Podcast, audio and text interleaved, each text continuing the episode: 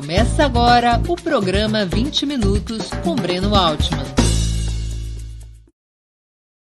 Nós vamos entrevistar Melissa Cambuí e o tema é Para onde vai a China? Mas antes de começarmos o programa, eu queria transmitir uma mensagem para vocês. Eu tenho uma boa dica para você que quer entrar na faculdade ou então fazer um curso de pós-graduação para ampliar os seus conhecimentos. A Sociologia e Política, Escola de Humanidades, conhecida como FESP, aqui de São Paulo, oferece cursos de excelência na área das ciências sociais aplicadas. Na graduação, são três cursos: Sociologia e Política, Biblioteconomia e Ciência da Informação e Administração. Na pós-graduação, você certamente vai encontrar excelentes professores nos cursos de Ciência Política, Estudos Brasileiros, Sociedade, Educação e Cultura, Globalização, Poder e Sociedade, Mídia, Política e Sociedade, Política e Relações Internacionais, Sociologia, Sociopsicologia. As inscrições do processo seletivo deste ano estão abertas. Na graduação, o ingresso pode ser feito com a sua nota do Enem dos últimos cinco anos, ou com prova online agendada, às terças, quartas e quintas, às 19 horas. Não tem taxa de matrícula e o desconto na mensalidade é de até 50%, dependendo do curso. Para maiores informações e inscrições, ligue no telefone 11 3123 7800 ou acesse o endereço www.fespsp.org.br. Venha estudar na Sociologia e Política, Escola de Humanidades, porque o seu mundo cabe aqui.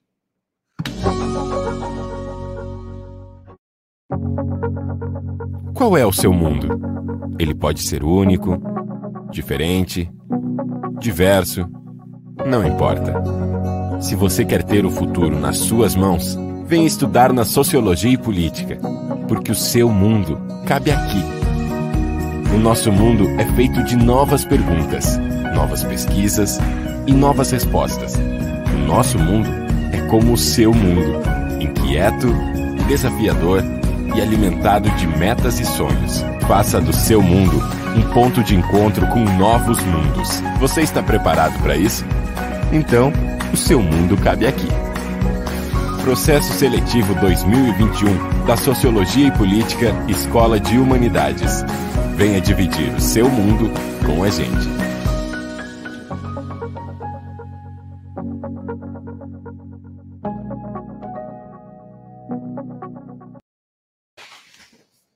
Vamos lá. O tema de hoje: para onde vai a China? Terei a honra de entrevistar Melissa Cambuí, professora, bacharel em Direito e economista, estudiosa do desenvolvimento chinês. Vamos aos poucos, dando maior pluralidade de vozes e ideias ao programa 20 Minutos, que nem eu me aguento mais. A ideia é tratarmos certos temas com especialistas como é o caso da pauta de hoje. Repito, para onde vai a China? Bom dia, Melissa, e muito obrigado por atender nosso convite. Bom dia, Breno. Imagina, eu que agradeço. Agradeço muito o convite. Ótimo falar com você. Vamos começar então. A recuperação da China pós-pandemia antecipa sua, convers sua conversão na principal potência econômica do mundo? Então, né? É, inclusive, ótima pergunta, porque eu acho que dá oportunidade para a gente falar, né, de clareza do que a gente está, de que da estatura dessa experiência que a gente está falando, né? A despeito de agora a China está na dianteira, né, da recuperação econômica mundial. É, já antes a China já lidava com uma desaceleração econômica mundial, né? Então, se tem um processo em que a China vai tomando essa dianteira. Então, é, só para que a gente tenha noção, né, é, a China é a única grande economia que o crescimento foi positivo de, é, depois, é, depois da pandemia, não porque a gente está nela, mas foi positivo é, em 2,3%. Né? A China bateu agora, é, há duas, uma ou duas semanas, o, o PIB de mais de 11 trilhões de yuans. É, enquanto que né, os países, as economias do capitalismo central, então aí considerando os Estados Unidos, a área ali do euro, Japão, rei, é, o Reino Unido, enfim, tiveram uma média de crescimento de menos 4,9%. Então, quando a gente olha para essa situação da China, é, de retomada econômica precoce, né? Depois de cerca de em maio do ano passado, a China já estava com mais de 90% da sua estrutura produtiva é, com atividade retomada, enquanto a gente hoje ainda continua, é, enfim, nem, nem anda e nem, nem, nem para e nem anda, né? Então, é, eu acho que sim, é, com certeza a China sai como vitoriosa é, no combate à Covid, então, a despeito de terem aparecido os novos focos depois ali de maio, é, não foram focos que fizeram a economia do país parar, foram focos que foram tratados com a devida seriedade, fosse no campo das políticas sanitárias, fosse no campo das políticas econômicas, que inclusive né, viabilizam o, o, o, as políticas sanitárias também, quando a gente fala de isolamento social, coisa que também no Brasil foi é, foi muito deficiente. Então, para além disso, também existe a China saindo quando uma grande, é uma grande campeã geopolítica, né? Então, a gente vê aí uma dimensão que é nacional, no sentido de ter conseguido fazer essa retomada econômica muito antes dos, dos países, inclusive do capitalismo central, é, mas, para além disso, também sai geopoliticamente é, muito bem posicionada, né? Então, enquanto os Estados Unidos estava literalmente desviando é, respiradores, a China estava conseguindo, graças a uma é, graças a um planejamento chinês diante do combate né, à, à Covid-19, estava conseguindo fazer, às vezes, que muitas, que várias, em vários períodos da história foi é, protagonizado pelos Estados Unidos, justamente de dispor de bens globais, né? Então, enquanto os Estados Unidos estava desviando os respiradores, a China estava justamente produzindo EPIs, conseguiu fazer uma revolução industrial muito eficiente, né? É, também fruto desse planejamento, também fruto dessa coordenação do, do Estado chinês nesse combate à, à Covid-19. Então, definitivamente, é, sai vitoriosa geopoliticamente nas relações de cooperação, né? É, e também nacionalmente, é, com certeza, a, a pandemia né, coloca a China num, num lugar, sai muito vitoriosa, com certeza. Quais são as principais medidas do governo Xi Jinping para essa recuperação, Melissa? Então, Breno, é, primeiro, né, que quando tem a descoberta do, da doença, que num primeiro momento, inclusive, eu acho que esse é um ponto importante é, de destacar, né? Que quando a, a, o coronavírus chegou no Brasil, a gente já tinha muita noção do que se tratava, né? Mas quando se descobriu ali é, em Wuhan, muito pouco se sabia, tanto que inicialmente foi chamado de uma pneumonia, né? Tinha até que se, se descobrisse, fizesse todo o trabalho com o genoma, etc., a China teve ali um período de, de estar no escuro, mas mesmo diante dessa é, desinformação sobre o vírus, tomou, né, teve, é, diante da, da mortalidade, diante do quanto é, existia ali uma, uma, um grande nível de contaminação, tomou os devidos cuidados. Então, é, a gente consegue lembrar ali há um ano mais ou menos, quando mais de 11 milhões de pessoas foram isoladas em Wuhan, né, que inclusive a própria OMS colocou como uma medida inédita na história é, de contenção de, de uma doença. Então, é, quando a gente pensa né, nesse, é, nesse combate à, à Covid-19 pela China, a gente vê, primeiro, uma coordenação estatal, um planejamento estatal é, unificado, coordenado nacionalmente, né? E além e aí isso se desdobrando mais especificamente em políticas sanitárias de isolamento social, políticas econômicas que permitissem, que viabilizassem esse, esse isolamento social, né? É, que aí é, também vão, na verdade, foram o, o, teve como vetor o que o, o que o Estado chinês chamou de seis garantias, né? Então se procurou garantir o emprego, garantir a, algum nível de estabilidade do mercado. É, então a gente, mas o que eu destacaria é justamente esse esforço de fazer uma coordenação ali nacional desse combate à, à Covid-19, né? Que aí se desdobra tanto nas políticas especificamente sanitárias e políticas econômicas, que inclusive a China abriu aí um déficit de mais de 4 trilhões de, de dólares, né? Na estratégia chinesa, o que, que, muda com a ascensão de Joe Biden ao governo dos Estados Unidos, na tua opinião? Então, o Breno, eu acho que ainda tem muito a se desenhar, né? Então, o Joe Biden agora está sinalizando aí grandes investimentos, é, inclusive em inovação, é, sinalizou 100% de aumento do salário mínimo. Então, é, se percebe que vai ter uma mudança grande é, na política econômica nacional, que obviamente que vai se desdobrar é, nessa, nessa dinâmica em que a China estava ali, né, meio que de forma confortável diante dos grandes ganhos que ganhou nesse processo de desenvolvimento no comércio internacional. Então, é, muito sinceramente, eu acho que ainda está em aberto, né? Como que o como que é primeiro, como que essas essas mudanças na política nessa política econômica nacional vão se desdobrar nessa dinâmica da, da economia política mundial, na, no fluxo do comércio exterior e ainda como o Biden vai se posicionar é, com a, em relação à China, né? No, no governo Trump a gente viu é, uma posição completamente isolacionista, né? Que é, teve ali um ápice na guerra comercial, um discurso de, de, de reivindicação do retorno da, das plantas industriais que, que foram para a China ali no processo é, do, no, a partir da crise do petróleo, né, em que inclusive é, é, um dos fatores que, que participam aí de forma central do processo de desenvolvimento chinês, mas eu acho que ainda é, é, é um pouco cedo para conseguir avaliar, porque é, isso, pensar como essas políticas econômicas nacionais vão repercutir e como diretamente o, o, o Biden vai se posicionar em relação, em relação à China, né?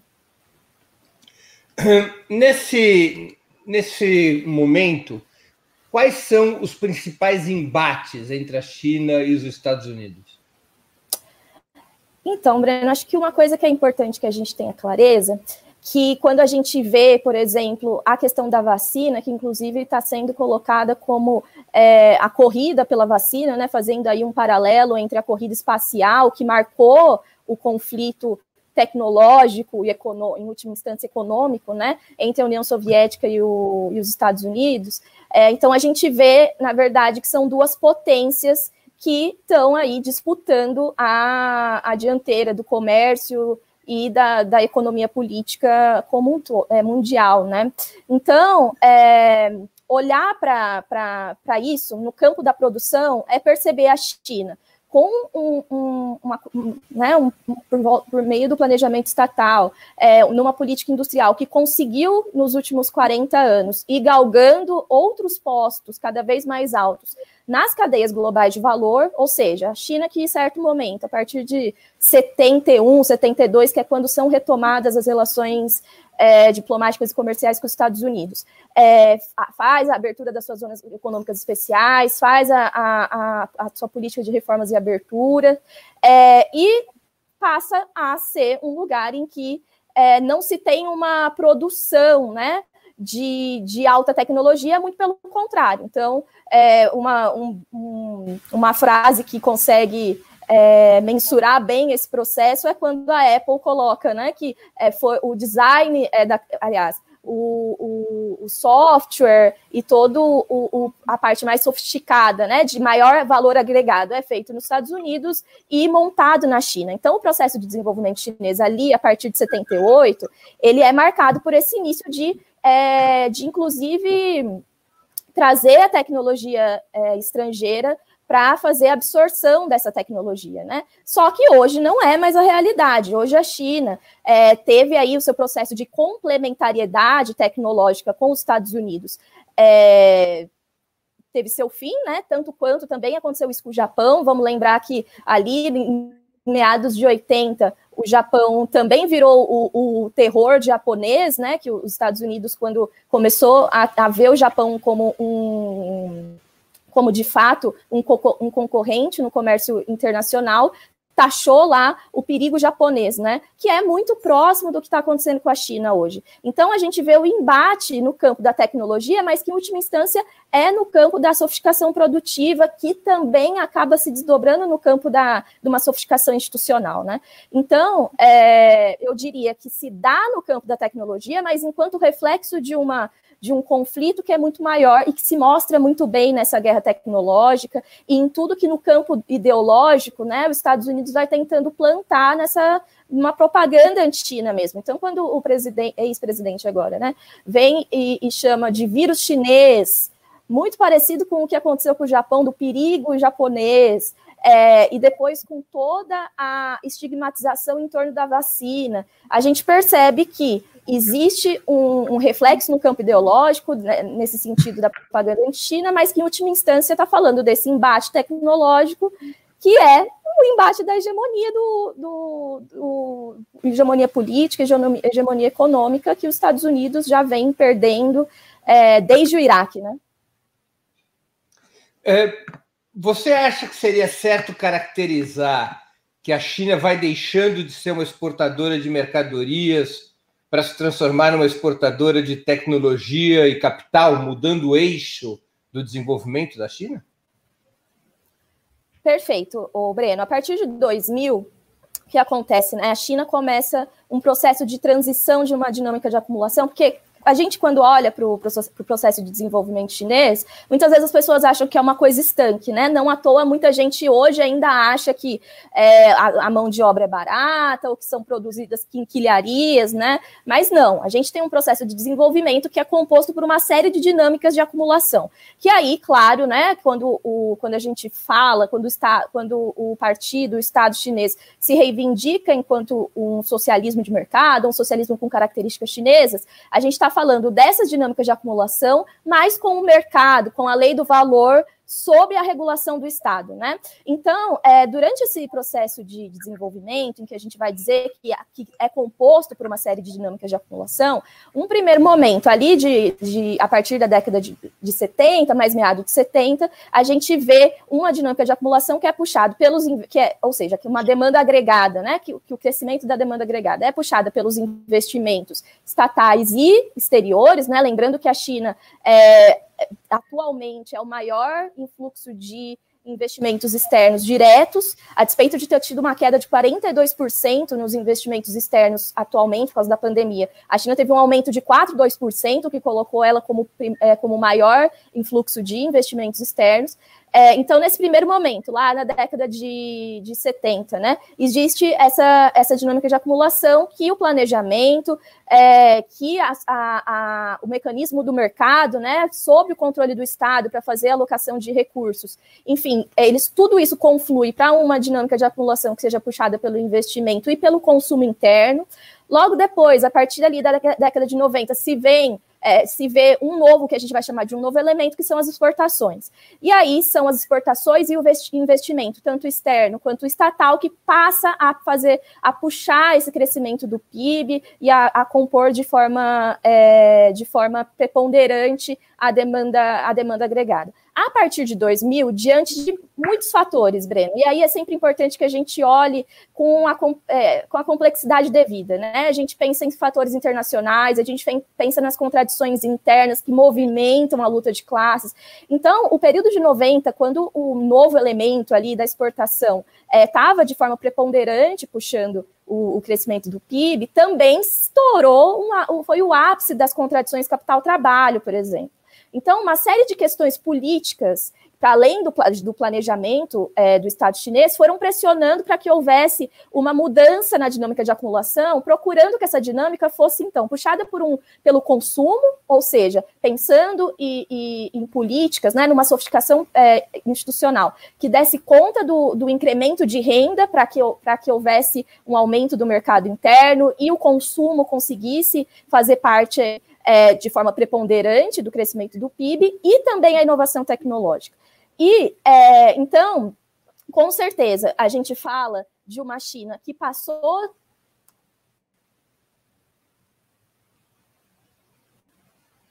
Tá com problema de som, Melissa. É, vocês me ouvem? Deu uma travadinha aqui. Agora sim. Então, ótimo. É. é aí, a privatização dá nisso. Mas, enfim, é, então a gente vê uma China que de fato passou de um, de um, de um caráter produtivo muito primário, em que é, em que a política em que a política tecnológica né, era centrada na absorção tecnológica, que então, de fato, é, não à toa as exportações ali a partir da década de meados de 80, a partir de 85 à frente, tomam conta do, do, do crescimento do PIB, mas a partir de, de 2000 existe um processo justamente de sofisticação é, produtiva que se dá graças a uma a trilhões de, de investimento estatal e externo em tecnologia, em inovação e também é, articulado, né, o, Breno, é importante que a gente consiga olhar para a complexidade no sentido de perceber o quanto as coisas elas vão se, elas trançam, né? Então a gente fala é, dessa dinâmica de acumulação puxada pelo pelo mercado interno, que então, consequentemente, demanda uma, uma, uma sofisticação institucional que desse conta do, da, do incremento de renda do mercado interno. E não só. Então, também se faz uma política tecnológica para que haja uma subida da, da China nas cadeias de valor global, ou seja, uma produção com um valor agregado cada vez maior e assim, é, com a finalidade, claro, de não ficar refém do mercado internacional, que a gente vem como eu comentei já no início, a gente vem de uma, desacelera uma desaceleração econômica mundial anterior à, à, pandemia, né? Claro que a pandemia levou a, levou a situação a, a uma gravidade outra, mas a gente já vinha passando por uma desaceleração global. Então, para a China era muito ruim ficar refém do mercado internacional, ficar refém dos choques, ficar refém, inclusive, que é refém do dólar, né? Então, é, sim, é, é possível. Inclusive, um outro ponto que eu queria destacar é que o 14º Plano Quinquenal saiu no final do ano passado, né?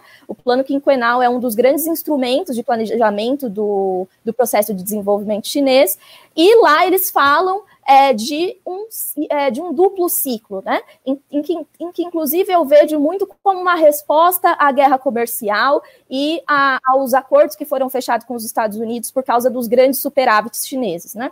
Então, a gente sim pode falar de uma plataforma exportadora de alta tecnologia, mas a gente também fala de um mercado interno que atualmente tem renda suficiente para absorver também esse, essa, essa alta tecnologia. Então, perceba que é um movimento duplo. Então, existe, um, existe o papel do comércio exterior na China, mas também existe hoje o papel do comércio, aliás, do, do consumo interno. Né? A gente está falando da maior classe média do mundo. Então, é, então, sim, existe o papel da exportação, mas não só, porque estar refém da exportação seria ruim existe o papel do, do comércio, é, do consumo interno também. Agora, Melissa, qual é o papel na economia chinesa desse crescimento enorme dos investimentos chineses no exterior? Ou seja, da capacidade da China de passar da importação de capitais, como aconteceu no início das reformas do Deng Xiaoping, para exportação de capitais, disputando inclusive território em muitos continentes contra os Estados Unidos e os países capitalistas centrais? É, então, né? Primeiro que é uma marca do, do, da política do Xi Jinping, né? Então o Xi Jinping vem aí como a quinta geração de dirigentes depois do Mao Tse Tung. E uma das marcas do Xi Jinping, para além de, por exemplo, né, o maior controle sobre as empresas, um maior controle sobre os fluxos de capital, enfim, é, uma das marcas também vai ser essa investida para o exterior, né? E aí, Brena, a gente precisa olhar para isso como é, são alguns pontos, né? Primeiro que a gente, quando olha para a iniciativa do é, One Belt One Road, né, a nova Rota da Seda, a gente fala de, um, é, de uma série de, de, exportações de capitais, mas que são também muito voltadas para é, a infraestrutura. Então, a gente, em última instância, está falando, por que que acontece, né? O que a China, a proeza da China e qual que é a grande contribuição pra, da China para o sul do mundo, né? E aí a gente se coloca aqui, enquanto América Latina, que infelizmente o Brasil não está dando conta é, de, de aproveitar dessa contribuição, né? Mas o ponto é que a China conseguiu, é, primeiro, claro, né, ali pela Ásia, né, quando ela se torna um do, é, praticamente o centro gravitacional ali econômico da Ásia, ela consegue fazer a proeza de redirecionar o superávit que antes ia sul-norte sul-sul. Então, não à toa, atualmente, na pandemia, é a Ásia que está puxando o, o crescimento, né? O, o, qualquer tipo de recuperação não está se dando no capitalismo central, está se dando na Ásia. E isso se dá pela política da China, é, não só, claro, né? Existem ali, a gente consegue observar uma série de experiências que atualmente também estão é, num processo de desenvolvimento extremamente planejado, então, é, a Coreia do Sul, Vietnã, vários países também, é, também têm né, contribuído para esse, esse superávit ser redirecionado ao sul. Então, num primeiro momento, a gente já vê uma mudança produtiva, né? Que faz essa, esse redirecionamento do superávit que anteriormente, sobre sob poder dos Estados Unidos, é, sempre fazia o caminho contrário, né? Fazia sul-norte. Mas agora não, o superávit está ficando por aqui e esses investimentos também estão ficando por aqui. E que, que é, qual, quais funções que desempenhariam, então, é, esses investimentos externos? Primeiro, a gente está falando dessa, dessa necessidade de construção de infraestrutura. Então, se a gente quer desafiar a lógica do subdesenvolvimento, se a gente quer desafiar a lógica de que existe um norte que se sustenta às custas de um sul, a gente precisa de uma nova infraestrutura para que dê conta dessa produção, é, para que dê conta que esse superávit flua pelo sul e não necessariamente vá para o norte. E aí, além disso, é claro que a China tem um projeto é, não só de inserção internacional da sua economia para inserção internacional, quanto um projeto do que eles vão chamar é, de cooperação sul-sul, né?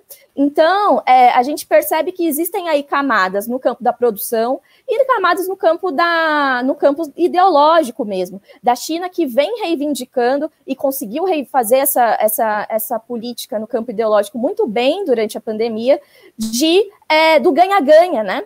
E que o ganha-ganha, inclusive, tem vários textos, eu posso até depois deixar indicados alguma, alguma bibliografia aqui é, para o Breno colocar no, no, na descrição, mas que o ganha-ganha, inclusive, tem é, embasamento econômico mesmo, né? Que se é, o, a gente percebe o que o, neoliberalismo, quando vai agravando o acúmulo de capital é, em certos lugares, em certas classes, existe uma perda, uma, uma desaceleração econômica que é mundial. Então, essa política do ganha-ganha, do multilateralismo, do pautar esse projeto de um, de um comércio internacional ou de um, de um desenvolvimento é, que se dê de forma mútua, é, é, faz, parte do, faz parte de uma política que, se, que vai se expressar a partir do Xi Jinping, mas que, claro, se expressa a partir de um processo, né? O Xi Jinping é, consegue estar no momento histórico em que é possível se desempenhar esse papel,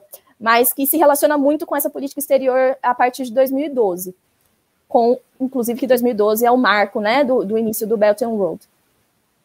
É, Melissa, explica para nós qual é o centro, a essência da disputa sobre a tecnologia 5G? Por que, que ela é, é tão importante no contencioso entre Estados Unidos e China? Por favor. Então, Breno, sem 5G não tem indústria 4.0, né? Então, por isso que a, que a, a questão se coloca como sem, tão central. É, se você não tem a tecnologia 5G, você não consegue fazer a escalada que está colocada atualmente como a fronteira da tecnologia. A despeito de que, claro, a China já está trabalhando no 6G, né? Então perceba que os Estados Unidos não tem nem o 5G, a China já está na, na, elaboração do 6G, mas o, o, ponto central é esse aqui, né? Quando a gente fala, a despeito de no Brasil esse debate ser um pouco descolado, porque nem indústria a gente tem, quanto mais robotização, mas claro que essa é, a, gente, a gente acaba sofrendo os reflexos né, dessa, desse aumento da composição orgânica do capital, mas o ponto do 5G é que sem 5G não se tem acesso às grandes questões tecnológicas em torno da Revolução 4.0. Que aí, em última instância, ô Breno, quando a gente está falando de tecnologia, a gente está falando de aumento da produtividade. Né? Quando a gente está falando de sofisticação é, da, da produção, a gente fala de aumento da produtividade e de aumento do valor agregado do que é, produ do que é produzido. Então, é, é, é acho que um do, inclusive acho que um dos grandes, uma das grandes contribuições também que a China traz e que esse tipo de debate que, que você também está sediando aqui no, no, seu, no seu programa é da gente conseguir olhar mais para o campo da produção. E aí sua pergunta é ótima para a gente falar sobre isso, do que para o campo da distribuição. Porque quando a gente consegue focar no que realmente importa, que é na produtividade, o Brasil tem uma das produtividades mais baixas, né? É, então, no ponto da produtividade, e também no campo do, do ir agregando valor ao que é produzido, é aí que está o ganho, né? E aí que sem 5G não dá para acessar o que está na fronteira da tecnologia hoje. Então, é uma incidência direta na sofisticação produtiva. Quem são as, os, as grandes empresas e suas nacionalidades que disputam o predomínio da tecnologia 5G? Então, Breno, atualmente a Huawei, né, que é uma, uma empresa, uma cooperativa chinesa, e a gente tem né, a, questão da, da, propriedade na China, que é, uma, que é muito peculiar, uma muito própria daquela. Né? Desculpa. É uma cooperativa sindical, em certa medida. Perfeito, perfeito. O, o, do, o fundador da Huawei saiu do Exército da Libertação, né, Breno? Então, a gente, que inclusive a Huawei vai ser aí um dos grandes exemplos de o quanto essa, essa reforma e abertura, que portanto foi colocada é, como uma série de desregulamentações, série de privatizações, não, não, né, a coisa é um pouco mais complexa do que essa. Então, a Huawei é uma, uma cooperativa que tem o seu fundador que veio é, a partir do processo da, da reforma e abertura do Exército da Libertação, ou seja, tem, de fato, uma articulação com, com o projeto é, de desenvolvimento chinês como um todo, e que hoje, né, desponta, né, é um, é um dos principais nomes na questão da tecnologia 5G. É, Melissa, nesse, nesse processo de polarização, qual é a natureza da aliança entre China e Rússia?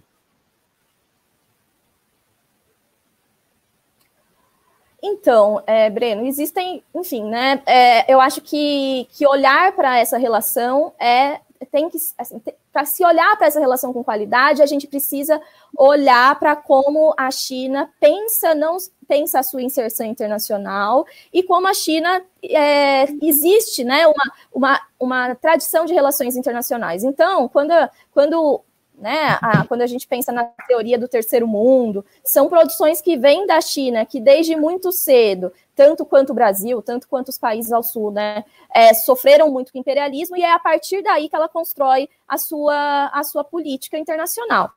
Então, a, a, a parceria, né, a parceria econômica é, da, da China com a Rússia, mas que também, né, hoje a China tem parcerias econômicas com a Europa, com o Oriente Médio, enfim, é, é eu tenho falado muito que como quando o Money Talks, bullshit walks, né? Porque quando foi lá conversar com a Merkel, a despeito da pressão do, dos Estados Unidos, Money Talks, na hora do vamos ver, é, é o poder econômico, né? Que principalmente, né, quando a gente está falando de países do capitalismo, é o poder econômico que vai que vai sopesar quais relações valem a pena ou não. E aí que quando a gente olha para essa relação da China com a Rússia, e aí eu vou me ater aqui a dar esses contornos mais gerais, porque não é a, a minha especialidade, mas eu acho que tem que se olhar para ela a partir dessa, dessa tradição das relações internacionais da China e a partir dessa cooperação sul-sul que, que a China vem, vem tentando né, imprimir aí na, na sua inserção internacional.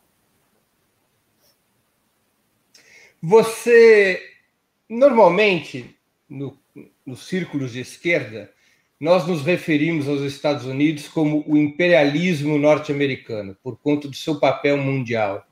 Seria correto falar em imperialismo chinês? Bom, Moreno, olha, vou.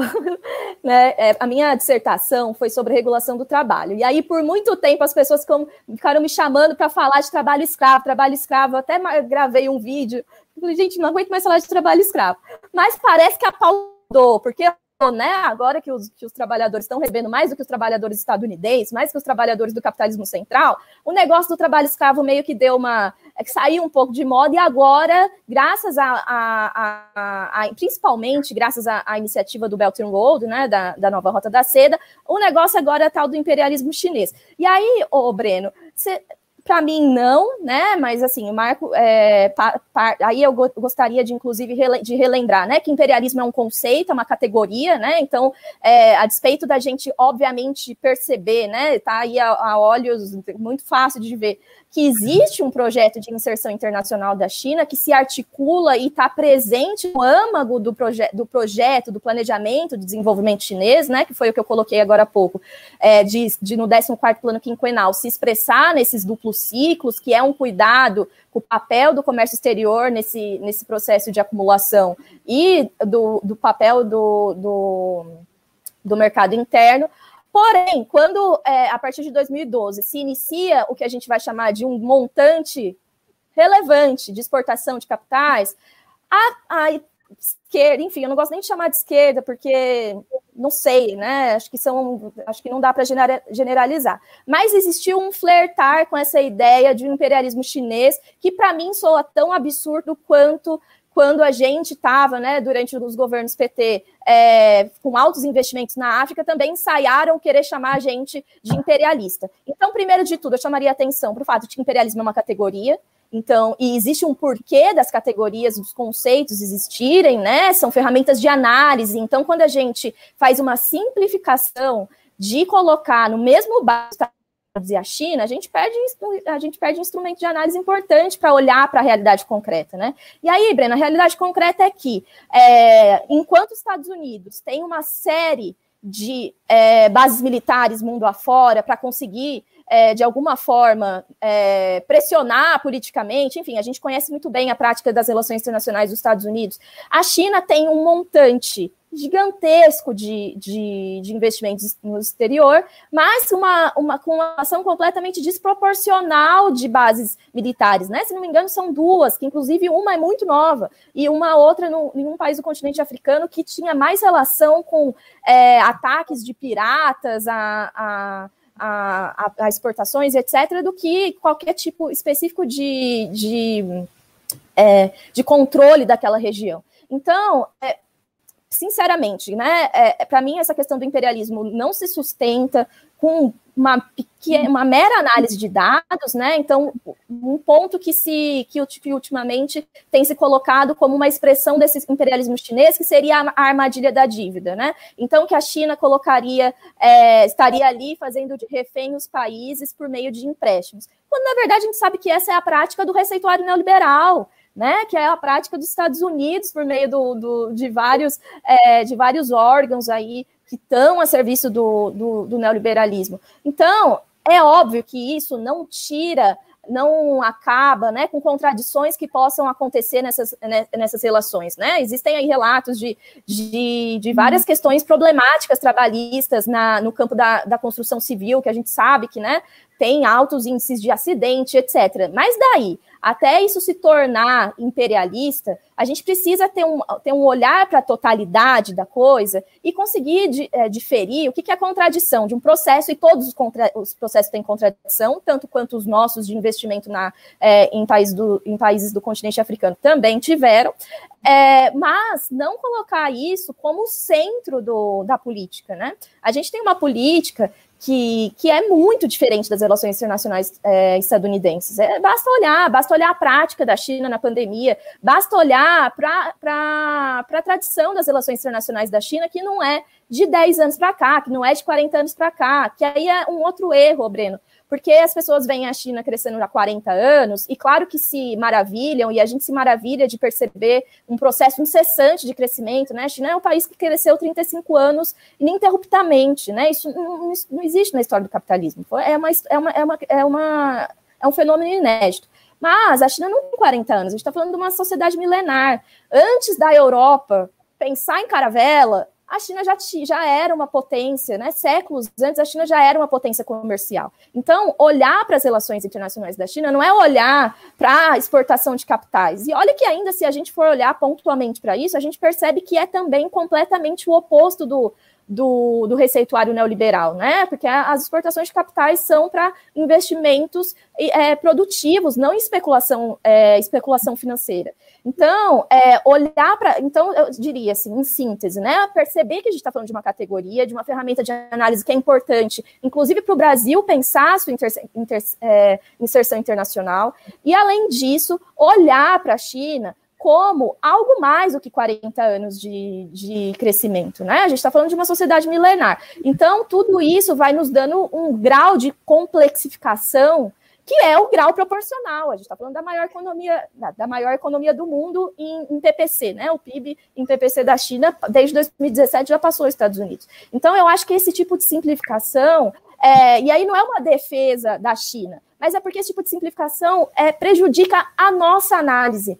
Porque se a gente coloca como imperialista, como a gente, se a gente taxa como imperialista e fala que por causa disso não vai se relacionar, não vai negociar, o Irã fechou um, um, um, projeto de mais de 250 bilhões de dólares, em que ele vai entrar com petróleo e a China vai entrar com tecnologia. Gente, que imperialismo é esse? É, se isso, se a categoria imperialismo, que não é isso, mas virou isso, então, então tá bom. Melissa, qual é o papel da América Latina na polarização entre China e Estados Unidos? Eu vou complementar também com uma pergunta de uma espectadora nossa, de um espectador, perdão, Carlos Santos. Gostaria de saber sobre os investimentos da China na África. Então, qual é o papel da América Latina e da África na polarização entre Estados Unidos e China? Então, né? Primeiro, geopoliticamente inclusive que vai se expressar nessa resistência do Bolsonaro à vacina, é, e enfim, né, que se, que claro, que se embasa num negacionismo, mas se embasa também em ter clareza do quanto essa tal dessa corrida da vacina, tanto quanto esse combate da China à Covid-19 influenciam e incidem, dire, incidem, diretamente na geopolítica. Então, a, o nosso papel é central, né, o, o, Breno? E aí a gente fala da América Latina, imagine falar do Brasil, que é um, que é um país continental e que e que tem incidência direta na, na, na dinâmica da América Latina.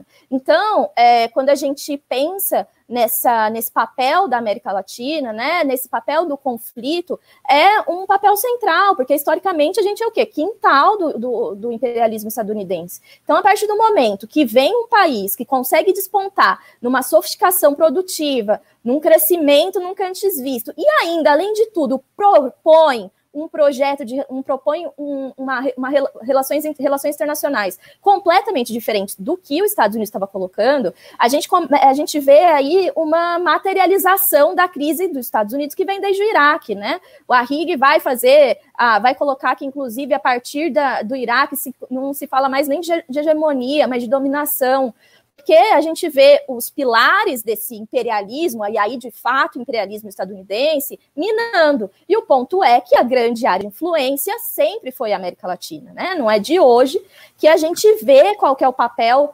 do, do, dos, dos receituários neoliberais, e aí que é um outro ponto ruim da gente simplificar a, a categoria imperialismo, porque vários teóricos é, vão falar sobre o papel do, dos receituários neoliberais para o imperialismo, para a sustentação do imperialismo estadunidense. Existe um papel dos receituários neoliberais quando eles impõem é, o lugar do subdesenvolvimento, o lugar do, do, país que não consegue se desenvolver. Né? Existe um papel econômico objetivo, que vai para além do ideológico.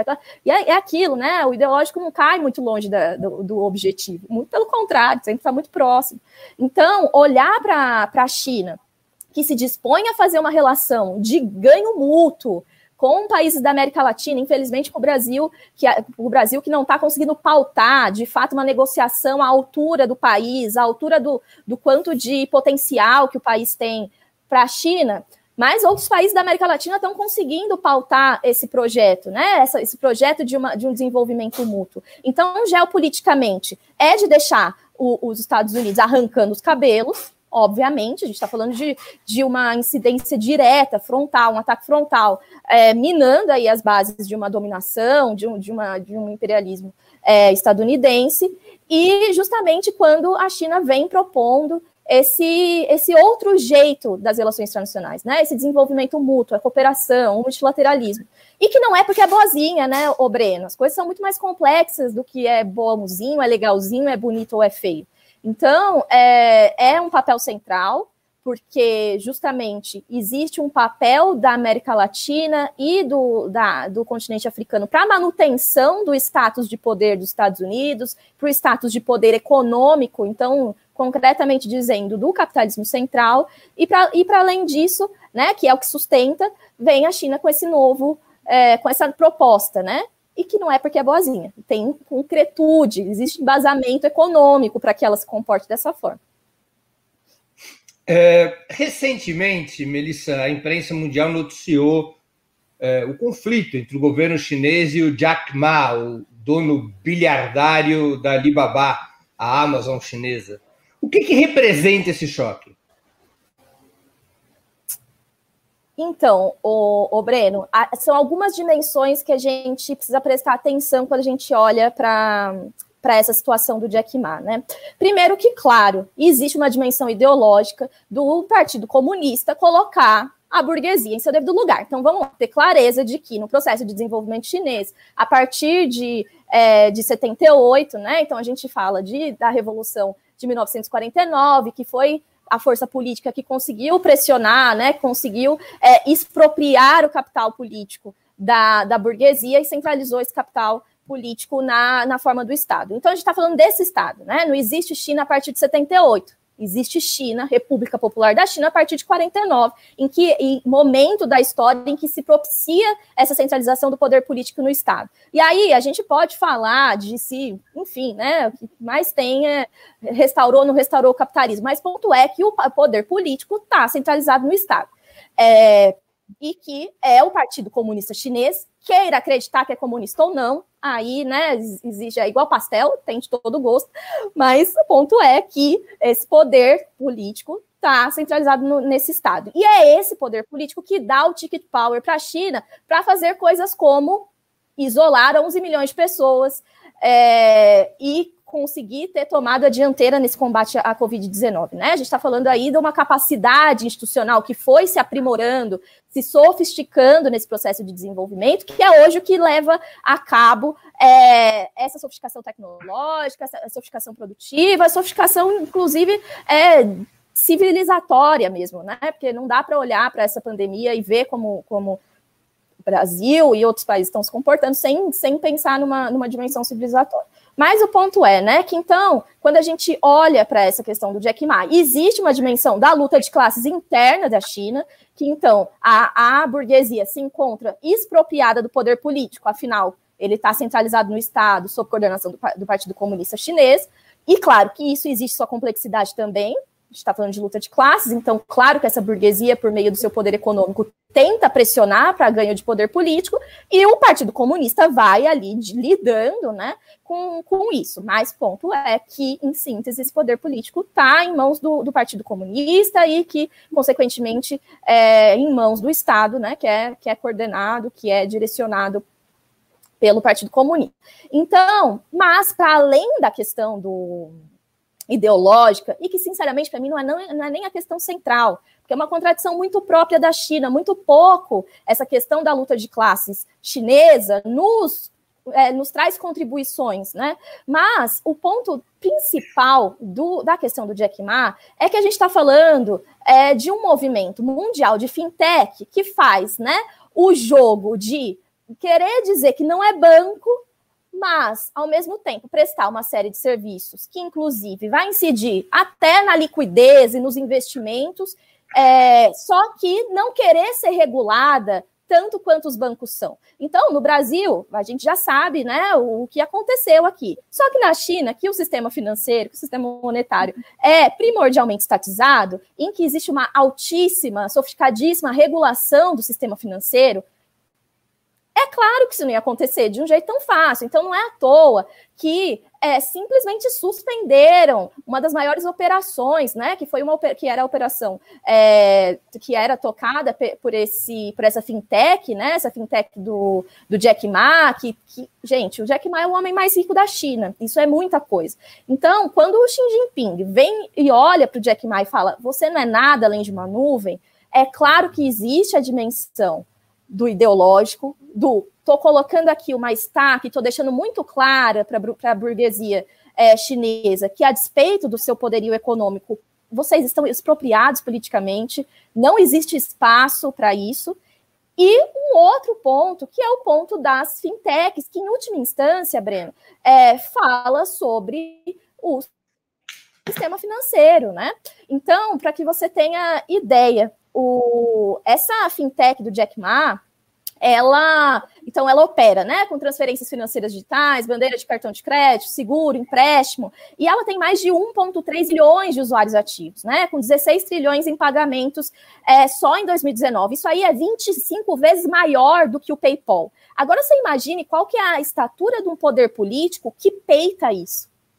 É muito grande, né? Só que ao mesmo tempo, porque tem uma incidência direta na produção, no campo, na dimensão produtiva. Que é aí que eu acho que é o ponto que dá o salto qualitativo da análise. Porque é, o que, como eu estava dizendo um pouco anteriormente, o que, que é esse tal desse socialismo com características chinesas? Vai ser o que, né, o que se reivindica enquanto isso, vai ser o mercado, a lei do valor, que não some no dia seguinte à revolução, né? É, sob coordenação do, do do Estado, né? Sob coordenação do, do partido. E aí o ponto é: o que, que eu quero dizer com essa coordenação? Quero dizer que existe controle da produção. Então, quando a gente fala em controle da produção, a gente está falando em última instância do que permitiu 35 anos de crescimento inabalável. Porque em qualquer outro país, em país do capitalismo, a gente percebe o quanto de crises que tem acontecido cada vez em períodos de tempo menor. Então, quando a gente coloca a lei do valor e o mercado sob a coordenação do Estado, e aí essa coordenação se dá de muitas formas, né? Se dá pelo sistema financeiro, quando existe um controle dos investimentos, se todo o sistema financeiro, os investimentos é, em setores específicos, estratégicos da, da, da economia se dão a partir desse planejamento em que o sistema financeiro é central. A gente está falando dos cinco maiores bancos do mundo, que inclusive desbancou, acho que há dois, um, dois anos, o, o, JP Morgan dos Estados Unidos. Os cinco maiores bancos do mundo são, são bancos de investimento, são bancos de desenvolvimento chinês. Então, o, o sistema financeiro chinês, o sistema monetário é central nesse processo de desenvolvimento. Então, quando Xi Jinping olha e fala, você não é nada mais do que uma nuvem, estou te colocando no seu lugar, mas ao mesmo tempo a narrativa que o Jack Ma traz, que é a narrativa de parte do, inclusive de dentro do Partido Comunista, lembrando que o Jack Ma compõe o Partido Comunista, né, de liberalização financeira, é uma narrativa do neoliberalismo é uma narrativa que, que inclusive, né, um dos marcos dos receituários neoliberais é da pressão para a abertura do, das contas de capitais, liberalização dos fluxos de capitais. Então, existe a dimensão mais conjuntural de olhar para o Jack Ma e falar: você é uma nuvem, se coloque no seu lugar, independente do seu poder econômico, quem manda aqui sou eu, mas para além disso, existe uma preocupação do campo da produção, porque as fintechs incidem diretamente, por exemplo, na liquidez, incidem diretamente na estabilidade do sistema financeiro. Então, é, se olha para a conjuntura, se olha para o objeto que é o Jack Ma, que é uma nuvem que poderia ser qualquer um outro, mas se, é, eu acho que o salto aqui está em olhar para o papel do sistema financeiro na produção e o quanto essa postura do Xi Jinping, né, que a gente vai falar aqui do Xi Jinping, mas claro que a gente está falando de algo muito mais complexo do que uma pessoa só, é, o quanto essa postura é, em última instância, uma resistência ao, ao receituário neoliberal que está imposto, né? É, vamos então falar do Xi Jinping de uma maneira mais direta. Quais as diferenças estratégicas fundamentais entre o Xi Jinping e os governos pós-reformas que o antecederam? Mais socialismo e menos mercado é uma boa síntese? Então, Breno, é, acho que para fazer essa análise, é importante que a gente veja o Xi Jinping, claro, como um grande líder, né? O próprio Fidel Castro colocou Xi Jinping como um dos maiores líderes revolucionários, mais firmes, mais capazes. Então, assim, definitivamente o Xi Jinping, enquanto é, pessoa, né, enquanto indivíduo, que teve, um, teve uma trajetória de 30 anos para chegar até, o, até onde está até onde está hoje, né, como presidente. Inclusive, a história do Xi Jinping, para quem tenha interesse, é muito interessante. É, mas o ponto é, né, que existe Xi Jinping, mas existe Xi Jinping in, é, in, é, implicado na história, né? Então, é, cada um dos líderes que vieram é, a seu tempo, responderam aos desafios que estavam colocados ao seu tempo. Então, eu, há pouco eu comentei, né, o quanto a partir de 2000, que inclusive é um dos centros da minha, da minha dissertação do mestrado, que se começa a falar de, da construção de uma sociedade harmoniosa, que aí Rugental, então, vem justamente fazer, no papel de fazer essa transição de um, de um incremento de renda para o mercado interno e o consumo, puxarem a demanda agregada, para se começar se começar, entre aspas, né? Mas é, se aprofundar uma sofisticação é, tecnológica, enfim. Então, a gente precisa olhar para Xi Jinping, mas a gente olha para Xi Jinping implicado historicamente. E Xi Jinping, ao seu momento histórico, a, partir da sua realidade concreta, pega uma China que é diferente da China que, que Hu Jintao pegou, que foi completamente diferente do que a que Deng Xiaoping também enfrentou é, a seu tempo, né? Mas aí, então, é, se for para a gente sintetizar nessa imagem do Xi Jinping, a gente falaria basicamente de uma recentralização do poder estatal em todos os níveis, é, uma reestatização de, de parcelas da, da economia é, e dos fluxos de renda, e um, um conflito né, a, um ataque aí, uma resistência mais frontal a essas frações da burguesia que estão é, mais ligadas às demandas de liberalização financeira. Mas, é, e aí, como eu disse anteriormente, que além disso, né, o, o, o, Xi Jinping também fica marcado como a figura que, é, que vai protagonizar essa, essa China com, com maior protagonismo no, no exterior. Né? E então a gente percebe que eu não, eu não diria que é literalmente menos mercado. É, eu diria que é um mercado sob poder, sob coordenação, sob direção, que é o que. E, e, que aí é um dos grandes debates, né, ô Breno? Porque se, o, o, debate, que eu acho até meio, meio inútil, né? Mas, ah, é socialista ou não é porque tem mercado. Mercado existe desde o.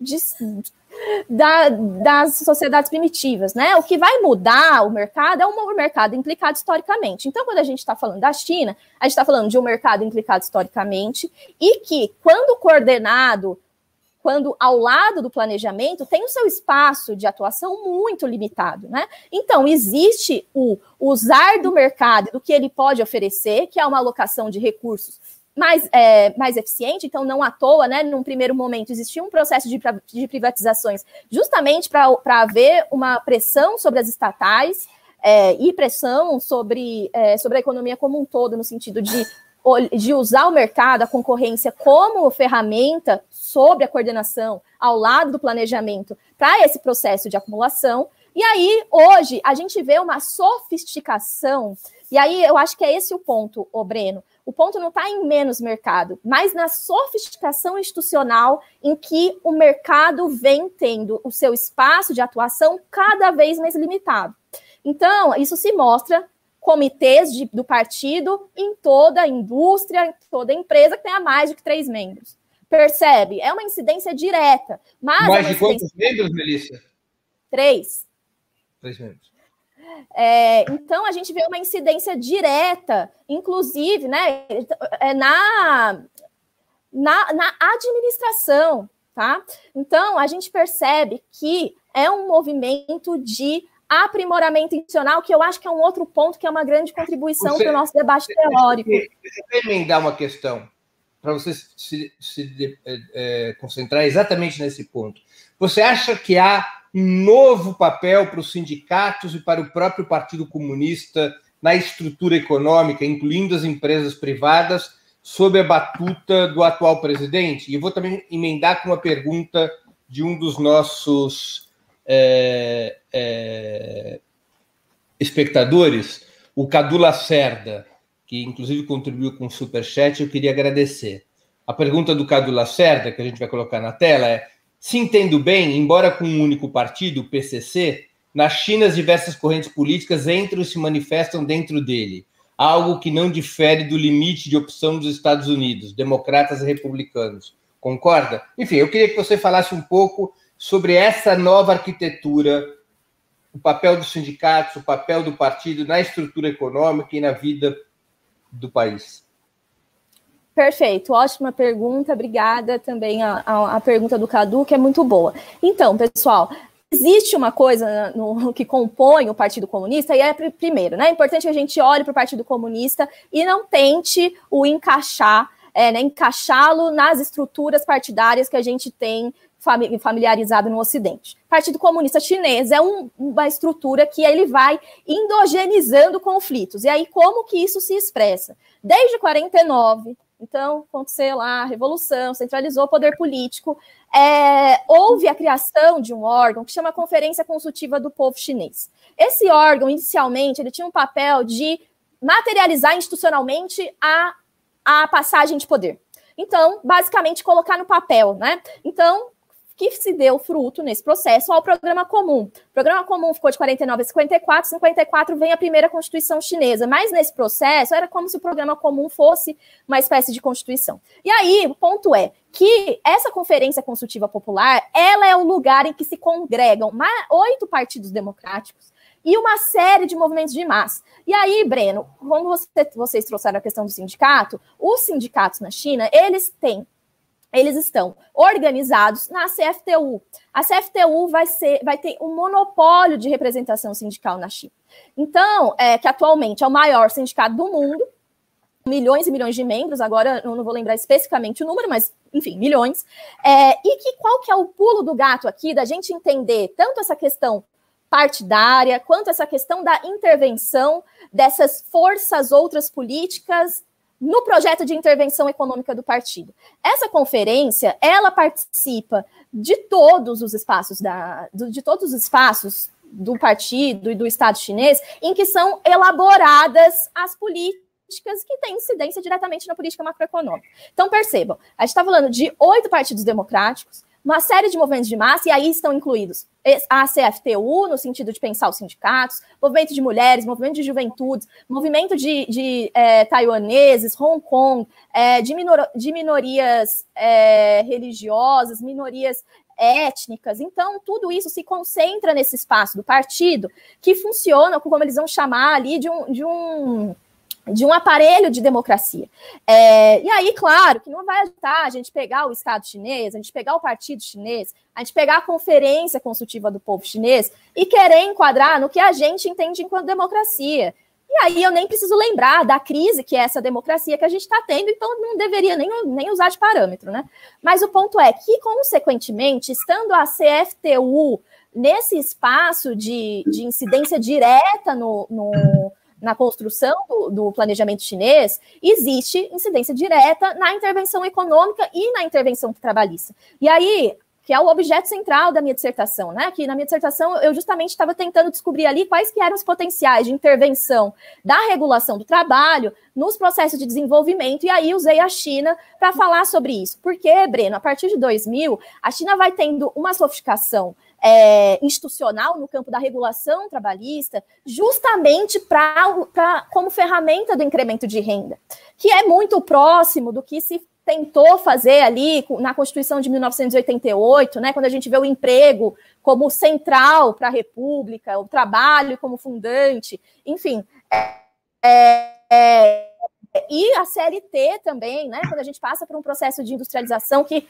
tenta garantir renda absorção da produção, enfim. Então a gente percebe que a CFTU, no caso, que vem desde a base até a cúpula, é, elaborando, né, é, tipo, endogenizando demandas. E aí, é, é, claro que a gente precisa pensar pra, sobre esse sindicato que no Estado chinês, fica ali que meio numa sinuca de bico, porque é óbvio que existe uma pressão do, do, do conflito capital-trabalho, que existe, né? A partir do momento em que existe traba trabalho assalariado, a partir do momento em que existe exploração de mais-valia, tem um conflito capital-trabalho. Então a CFTU fica nesse meio de campo, que é um meio de campo politicamente muito sofisticado, de tanto receber essas demandas, endogenizar essas demandas e, e endogenizar essa pressão política do, do conflito capital-trabalho, mas não só, de levar isso para dentro do Partido Comunista. Então, um dos grandes exemplos disso é o papel da CFTU nas grandes legislações trabalhistas da China, né? A partir de 93, existe uma nacionalização da, da lei do trabalho chinesa,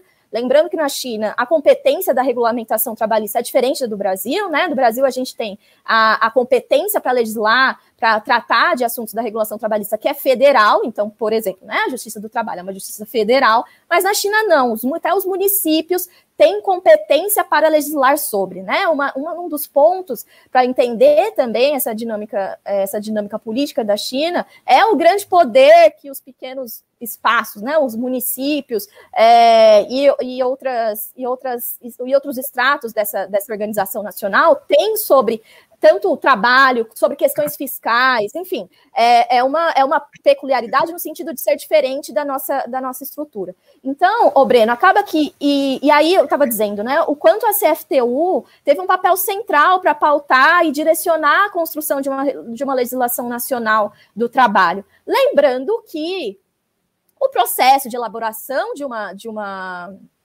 da positivação né, dessa lei nacional é, em última instância, desdobramento de uma política de Estado. Então, por isso a importância da gente olhar para a regulação do trabalho e a partir da política econômica e a, da política econômica trabalhista, pensar a institucionalidade, a sofisticação ou a deficiência a partir desse marco da produção, que eu acho que isso dá um salto é, que, inclusive no, no trabalho, no mundo do trabalho por aqui, é, é, uma coisa que a gente precisa fazer, né? Inclusive na, na. E aí, já concluindo, mas inclusive na minha dissertação, eu faço uma provocação que é, né? A gente ter um, um arcabouço sofisticado de trabalho, que, claro, em muitas instâncias foi muito prejudicado pela reforma trabalhista, mas não tem emprego. Então, se a gente fala só de regulamentação trabalhista, se a gente pega só o ponto da institucionalidade, a gente não vai para o campo da produção, muito pouco se pode fazer, né? Muito pouco se pode propor.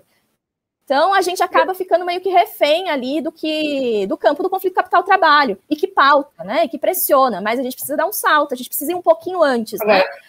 Melissa, nos últimos 20 anos, em particular nos últimos 10 anos, pela imprensa mundial, saem notícias de greves em importantes empresas chinesas, incluindo empresas privadas, e também uma suposta mudança de comportamento do partido, do governo, dos sindicatos em relação a essas greves, passando a apoiá-las.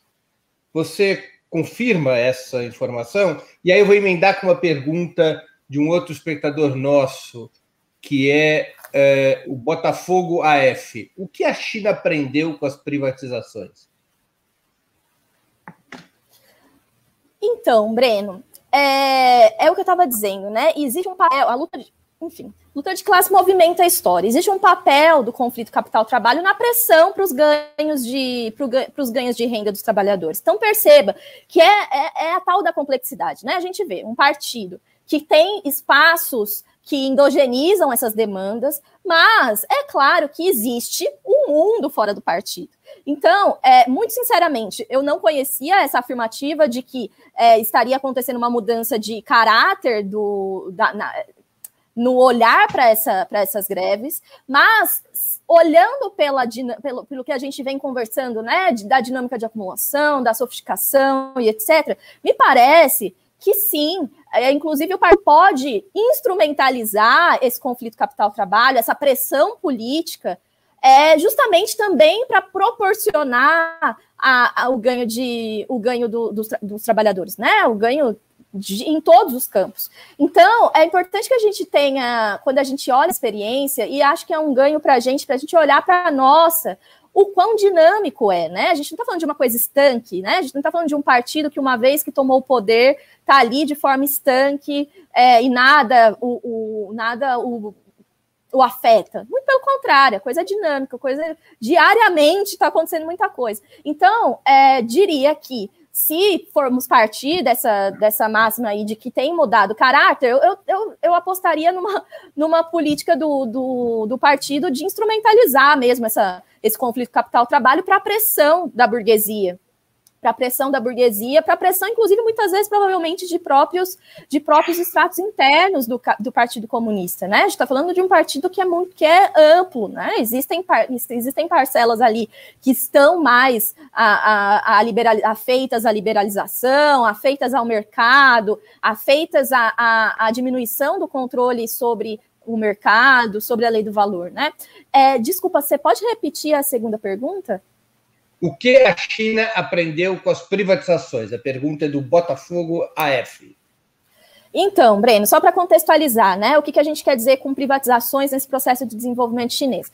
A partir de, é, de 78, existe um processo que, na verdade, vai ter seu ápice ali por 92 e que, em muito, vai colaborar com esse ápice das contradições e do conflito na coesão, na coesão social, é, mas que a partir de 78 existe um processo de privatização das empresas estatais. Afinal, anteriormente, a gente falava de 49 e 78, de uma, uma economia centralmente planejada, em que né, não existia sequer mercado de trabalho. O mercado de trabalho começa a existir a partir de 78, mas vai se consolidar em 86, quando se faz nacionalizar o, o, a política de contrato de trabalho. Né? Então, antes não existia nem mercado de trabalho, existia o Estado, sob comando do Estado, todo, toda a, a colocação é, profissional. Então, existia o que a gente vai chamar de Dunway, que eram as grandes é, estruturas de bem-estar social das empresas estatais urbanas.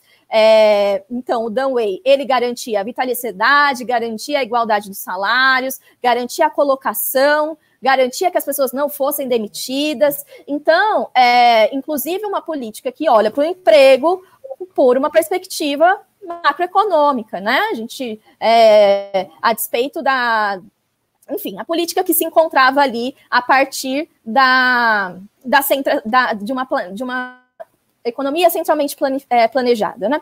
Porém, a partir de 78, existe um processo de estatização em setor e só ficam setores estratégicos da economia com estatais, que é o grande debate que se faz na, é, não só na teoria, mas na prática, né? Precisa o barzinho do tio da esquina estar tá sob controle do Estado, o Estado precisa administrar o, o, o barzinho, o mercadinho. É, mas enfim, então o ponto é que sim, houve um processo de privatização que começa em 78, vai, ser, vai ter seu ápice em 92, mas que a gente já vê que a coisa vai mudando de figura com a sofisticação institucional, né? É, que tem muitos papéis. Tem um papel de colocar o mercado como mecanismo, né? Então, antes a gente falava de uma economia centralmente é, planejada, consequentemente, sem o uso do mercado enquanto mecanismo de alocação, é, de alocação de recursos, só o Estado com essa tarefa. E aí o Deng Xiaoping vem inovando e dizendo: olha, mercado é uma forma histórica, não é um modo de produção, e a gente vai usar sim do mercado e da lei do valor, sob coordenação do Estado, para é, alocação dos recursos. Então, existe é, esse processo de privatização tem muitos, muitos desdobramentos, e é, tanto vem de um lugar quanto vem, é, tem muitos desdobramentos. Então, num primeiro momento, é, existe uma pressão é, para que haja a criação né, do, do mercado. Então, se a gente está saindo de uma, uma economia centralmente planificada, existe um esforço de criar um mercado. Então, é, em parte, essa, essa, esse processo de privatizações vai ter um papel central para a criação de um mercado nacional. Aqui, gente, estou falando é, generalizando, tá? Existem especificidades, existem, é, é, muito complexo esse processo. E só que o ponto é, Breno, que esse processo de privatizações também vai dar fruto a grandes contradições. Por quê? As pessoas tinham emprego, não que hoje elas não tenham, né? A gente está na China, tem o que é considerado pleno emprego, que não passa de 5, 5,5%. Anualmente são criados de, de 10 a 13 milhões de empregos. É, mas ponto é que as pessoas eram alocadas, as pessoas tinham é, vitaliciedade no, no, no, no, trabalho, né? As pessoas tinham na, no espaço do emprego todo o arcabouço de bem-estar social completamente articulado com o espaço do trabalho. Então, por exemplo, grandes empresas estatais tinham é, cantina, hospital, É, então, existia uma relação, se construiu uma relação do trabalho com, o, com essa, essa dimensão do bem-estar social, que foi uma grande ruptura para as privatizações. Né? Então, o que, que a China aprende com as privatizações?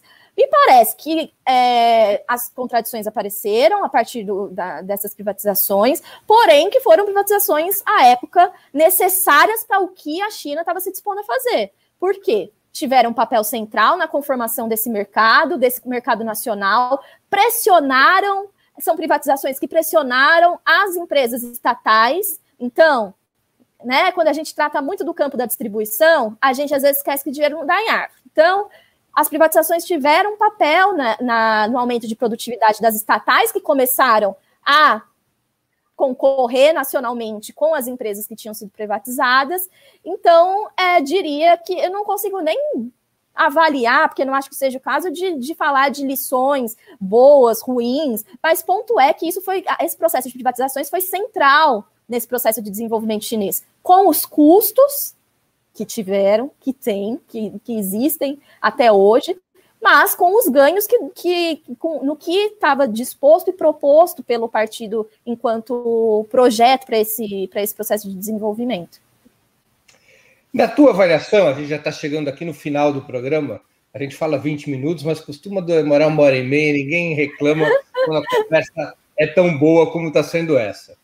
É, então fique à vontade. Mas nós estamos indo para as perguntas finais evidente que essa conversa aqui poderia ter vários prolongamentos, mas vamos lá. Na tua avaliação, por que, que o PC chinês está mudando parte da arquitetura institucional do país? Por exemplo, e essa é a questão central, permitindo a reeleição indefinida no partido e no Estado, a reeleição indefinida do secretário-geral e do presidente eh, da República Popular da China, cargos hoje eh, concentrados pelo Xi Jinping. É, então, né, a partir de 2012, Xi Jinping vem ao poder e em 2018 acontece uma emenda constitucional que não só é, eleva né, a teoria do, do, do, Xi Jinping, a teoria do Mao Tse Tung e a teoria do Deng Xiaoping, que são é, referenciais né, ali no, no preâmbulo da Constituição chinesa, mas além disso, né, que inclusive é um, ponto que vale a pena a gente falar dessa teoria da nova era do Deng Xiaoping ou do, do Xi Jinping. E aí, mas além disso, é, com essa com essa modificação constitucional se passa a ser possível, né? Se, é, se acaba com o limite de, de dois mandatos. Olha, é, Breno, eu acho que são né, questões que se congregam aí. O Deng Xiaoping, aliás, desculpa, o Xi Jinping é, conseguiu se, se colocar enquanto, enquanto um líder central, né? Não, acho que não existem muitas dúvidas é, do, quão, do quão exitoso tem sido esse é, o processo de desenvolvimento sob o comando do, do Xi Jinping. Lembrando, claro, que quando a gente está falando de Xi Jinping, a gente está falando de uma confluência de fatores políticos e etc. do Bojo, do, do, é, do Partido Comunista Chinês.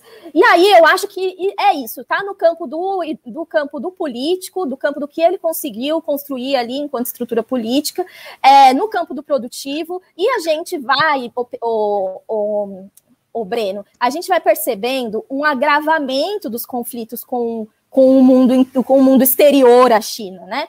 E aí me parece é, que se relaciona muito com uma necessidade de estabilidade nesse, nesse, nessa fase do, do processo de desenvolvimento. Além, claro, de um amadurecimento, né? A gente já está falando da quinta geração de dirigentes. É, não à toa, inclusive, se, se, se, se passou a, a, a, considerar, né? Foi a partir de Deng, Deng Xiaoping que se começa a se dizer em gerações de dirigentes. Então, existe um amadurecimento é, desse processo. E, ô Breno, eu acho que o que não dá, pra, acho que muitas coisas compõem, mas o que não dá para falar desse processo é querer colocar é, essa mudança constitucional, que para mim é uma simplificação, colocá-la como uma, um sinal antidemocrático, um sinal é, de que a gente está retomando a um culto a, a, a, ao indivíduo, né? Que inclusive foi um dos grandes, uma das grandes críticas à, à, conformação da política do Mao Tse Tung. Eu acho que são sinais de uma, maturi, de uma maturação desse, desse, dessas, dessas dessa geração de dirigentes. Acho que vem de um espaço de um período em que a China precisa de estabilidade política, provavelmente como nunca antes, afinal, é agora, inclusive precocemente, né? Porque estava nos planos da China entrar nessa treta com os Estados Unidos em 2049, não por agora. Então a coisa. Há uma antecipação dessa polarização. Perfeito. É, existe uma antecipação aí justamente porque por causa do êxito nessa escalada na, na cadeia global de valor, né? Com, com 5G, com a produção como um todo. Então, me parece que é, vem muito nesse sentido do que, o, claro, o Xi Jinping conseguiu construir politicamente. É, e também de uma necessidade de estabilidade, de uma estabilidade, necessidade de estabilidade política como nunca antes, porque é isso, né? A gente fica muito contente, a gente fica muito feliz com em ver um país do terceiro mundo, um país ao sul do mundo que conseguiu é, sair dessa situação, né? Mas ao mesmo tempo não está ganho. Então, por exemplo, essas investidas que se dão na figura do Jack Ma, mas que a gente está falando de uma parcela muito maior muito, é, muito, enfim, relevante economicamente. É, a gente está falando de investida de receituário neoliberal, a gente está falando de investida do imperialismo. Então, assim, não é momento para instabilidade política, né? Então, me parece que, é, que se fosse, né, pra, claro que existem vários fatores, mas que se fosse para é, para destacar, eu destacaria essa, essa necessidade dessa estabilidade política no momento. Vamos aqui então para a última pergunta, que é um combo de duas perguntas de espectadores nossos. O Paulo Monsores pergunta: se a China é socialista, se está nesse processo de transição entre o velho e o novo, quais seriam as características desse novo que, se, que confirmem a existência do socialismo? E o Andrei Mossi pergunta: o Marx é uma referência para o PC chinês? Ótimas perguntas, obrigada. É, bom, então, né? Acho que é um ponto que eu já consegui trazer de alguma forma, destacando aí as questões tecnológicas e etc. É, sim, Marx é um referencial, né? É, basta a gente olhar para todos os congressos e etc. Estão lá Mao Tse Tung e Marx lado a lado. O, a China, historicamente, desde Mao Tse Tung, reivindica, né? Se reivindica enquanto marxista-leninista. E só que qual é o salto qualitativo que eu acho que é um grande, que é uma das grandes contribuições da China para o terceiro mundo, teoricamente, que, claro, se, se despende na prática também, que é uma questão de soberania, de independência teórica. Então, Marx, lá, a partir da sua análise da Inglaterra, é, além da análise do capital que ele faz, de conseguir traçar essas regularidades no processo de desenvolvimento, né? É, nesse processo de acumulação capitalista, ele nos brinda com uma coisa genial chamada materialismo histórico. Então, é a partir do materialismo histórico que o Mao Tse Tung, tanto quanto vários outros teóricos que levaram a cabo revoluções ao, ao sul do mundo, vai dizer: olha, Marx, muito obrigada.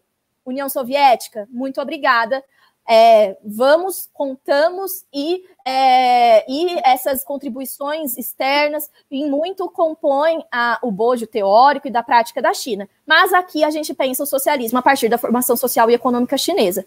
E, o, o Breno, não acho que poderia ser diferente, né? A gente está falando de um país que, que paupérrimo, né? Que saiu de uma situação de subdesenvolvimento gravíssima. É, e que né, conseguiu planejar isso, o processo de desenvolvimento, enfim, com também grande parcela de contribuições do período maoísta, como a conformação da indústria pesada chinesa. E, é, o Breno, e aí uma coisa que eu gostaria de pontuar, e que eu acho que sintetiza essa questão, que é, no sul do mundo, o socialismo é o direito ao desenvolvimento.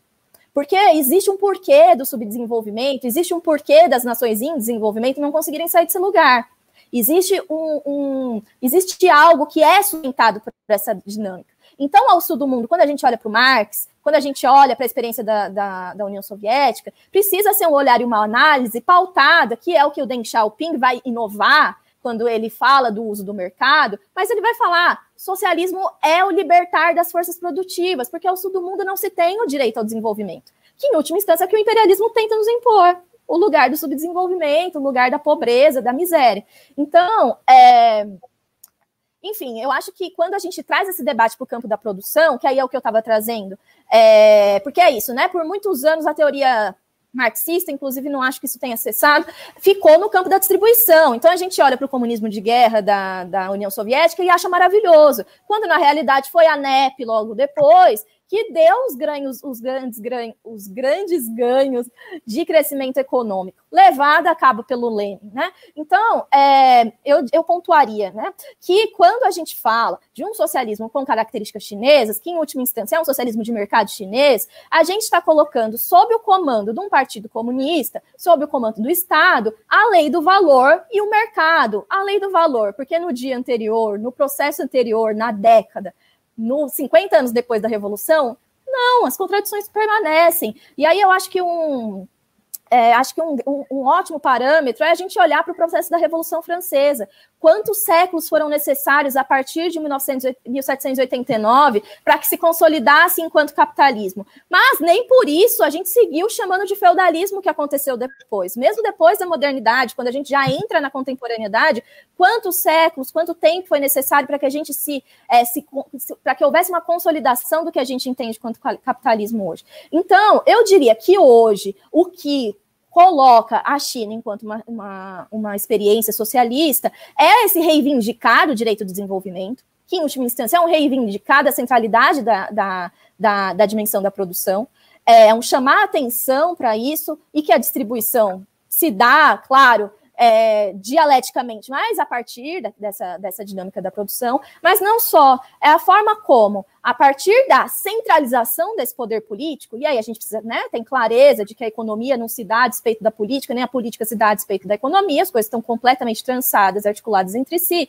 que o socialismo de mercado vai colocar o mercado e a lei, de a lei do valor sob a coordenação do Estado. E a partir disso, então, quando a gente consegue olhar para esse processo de desenvolvimento, gente consegue olhar para o capitalismo né, e com o materialismo histórico. Perceber qual a regularidade desse processo, que são leis objetivas, não é que é a lei do bonito, é feio, não quero essa lei. As leis são objetivas, a lei da natureza é objetiva, as leis econômicas da economia política são leis objetivas. Então, não é porque teve revolução que no dia seguinte eu consigo mudar, acabar com leis objetivas da economia. Então, o ponto é colocar o mercado e a lei do valor sob coordenação. E, bom, eu acho que errado, né? Falar que tá dando errado não, já não, não tem como falar. Mas o ponto é o seguinte: que quando a gente coloca sob coordenação do Estado, que, né? Aí a gente pode, enfim, o debate de qual caráter do Estado chinês, para mim, se está sob o controle do Partido Comunista Chinês, é o Estado proletário. Pronto. Mas, enfim, né? É, o ponto é que, sob coordenação desse Estado, é, a gente limita o, o, o espaço de ação da lei do valor e do mercado. E aí não é a lei do valor e a lei do mercado que tocam, que direcionam a produção. O que faz com que a gente consiga que empresas estatais com baixíssima lucratividade, porque o caráter da empresa estatal, a finalidade última da empresa estatal não é o lucro, é direcionar investimento, são as empresas estatais que estão levando a cabo, levando é, na linha de frente os altos investimentos em tecnologia. É o direito ao desenvolvimento que se a gente não está. Gente, não é possível dizer que ao sul do mundo um país saia de uma condição de subdesenvolvimento para a segunda, talvez aí primeira economia do mundo, no capitalismo. Né? O capitalismo não nos dá ferramentas para isso. Né? Então, acho que é, é, por aí que a gente precisa olhar para isso, que se chama de socialismo de mercado chinês ou socialismo com características chinesas. Melissa, queria agradecer muitíssimo a tua participação no 20 Minutos, acho que foi muito esclarecedor. É... Tua, tua intervenção foi muito esclarecedora para os nossos espectadores, para os nossos espectadores e para mim mesmo. Aprendi muito hoje sobre China. É, muito obrigado pelo teu tempo e certamente a gente vai voltar a conversar sobre esse assunto contigo. Vai ser nossa, nossa principal analista sobre China. Imagina, Breno, eu que fico muito agradecida pelo convite, agradeço ao pessoal que, que comentou aí, que fez as perguntas. E, bom, vou, ô, Breno, é meu momento de fazer um merchan, porque se quer entender mais um pouquinho. Eu sou professora do curso de Introdução ao Socialismo de Mercado Chinês, em que eu trato dessas questões da formação econômica, é, essas questões da, das diferenças, das continuidades e das descontinuidades entre o Mao Tse Tung e o Deng Xiaoping, enfim, acho que são, é, foi um curso pensado para dar elementos é, para além da conjuntura, né, Breno? Porque se a gente se atém à conjuntura, Jesus Cristo, a gente quer 24 horas por dia comentando a conjuntura, a gente precisa entender de fato qual, qual que é o cerne da questão, né? E e, e, aí a gente, quando entende o cerne da questão, a gente também entende o que, que pode existir de contribuição para o Brasil, o como pensar uma inserção internacional para o Brasil, que hoje é central para se pensar num, num, projeto de desenvolvimento. Então, muito obrigada de novo pelo convite, obrigada a todo mundo que participou, e fica aí o convite para vir para o curso de introdução ao socialismo de mercado chinês, que está lá na plataforma Caixa de Ferramentas. Vou pedir para o Breno deixar o link aqui na descrição. Tá bem. É, bom, bom dia, bom fim de semana. Obrigada para você. Encerramos assim mais uma edição do programa 20 Minutos. O tema de hoje, 5 de fevereiro de 2021, foi Para onde vai a China? Entrevistamos a professora, bacharel em Direito e economista Melissa Cambuí. Eu queria agradecer a audiência, quem gostou do programa, ajude na sua difusão, compartilhe. Começa agora o programa 20 Minutos com Breno Altman.